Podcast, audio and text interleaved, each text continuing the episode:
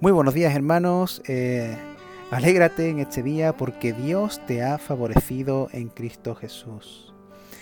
Quiero eh, empezar el devocional leyendo en el Evangelio de Lucas capítulo 1 verso del 28 al 38 y dice la palabra del Señor y entrando en donde ella estaba dijo, alégrate, muy favorecida, el Señor está contigo. Ella se turbó mucho por esta expresión y se preguntaba, ¿qué clase de salutación sería esta? Pero el ángel le dijo, no temas, María, porque has hallado gracia ante Dios. He aquí que darás encinta y darás a luz un hijo, y llamarás su nombre Jesús. Este será grande y será llamado Hijo del Altísimo, y el Señor Dios le dará el trono de David su padre, y reinará sobre la casa de Jacob por los siglos, y de su reino no habrá fin. Entonces María dijo al ángel, ¿cómo ocurrirá esto, puesto, no, puesto que no conozco varón?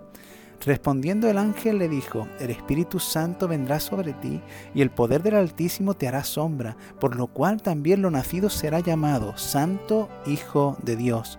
Y he aquí tu parienta Elizabeth, aún ella ha concebido un hijo en su vejez, y este es el sexto mes para aquella que llaman estéril, porque para Dios nada será imposible. Entonces María dijo, he aquí, la esclava del Señor hágase conmigo conforme a tu palabra. Y el ángel se retiró de ella. El texto eh, nos cuenta acerca de la concepción de Jesús. Es el momento donde Dios decide mostrar a María el propósito y el proyecto de vida que tenía para con ella en este mundo.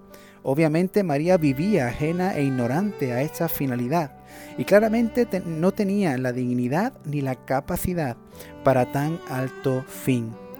No tenía la dignidad simplemente porque era un ser humano, con una naturaleza caída sujeta al pecado. Y de seguro tampoco habría hecho mérito alguno para tan alto privilegio. Y no tenía la capacidad porque aunque podría engendrar hijos, por sí misma sería imposible concebir la vida y la santidad de Dios.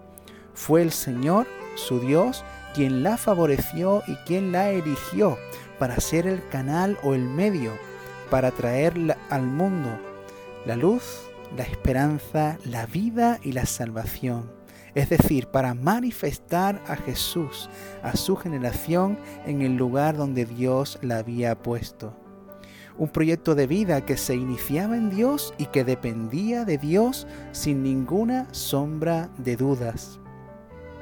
Pero el embarazo no se produjo hasta que la criatura, María, se puso de acuerdo con su Creador, Dios. Solo entonces, con este condicionante, ella se embarazó de aquel maravilloso proyecto de vida.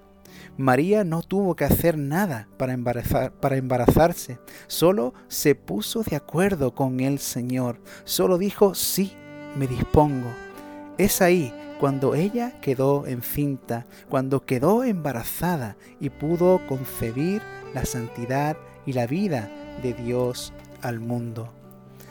Dios anhela manifestar su proyecto de vida por medio de su pueblo, por medio de sus hijos e hijas, por medio de ti y de mí, a esta generación en cualquier parte del mundo. El proyecto de vida de Jesús es llevar paz, vida, luz, amor, libertad, sanidad y salvación. Al igual que María, hemos sido llamados y favorecidos por Dios con toda dignidad con toda capacidad y con todo poder para concebir a Jesús en nuestro tiempo. Y nuestra parte solo es ponernos de acuerdo con Dios para quedarnos encinta, embarazados de este maravilloso proyecto de vida en Jesús. No tenemos que hacer nada más, simplemente disponernos, decir que sí. La invitación queda hecha. ¿Le diremos sí a Jesús? Ponte de acuerdo con Dios y embarázate de Jesús. Que Dios te bendiga.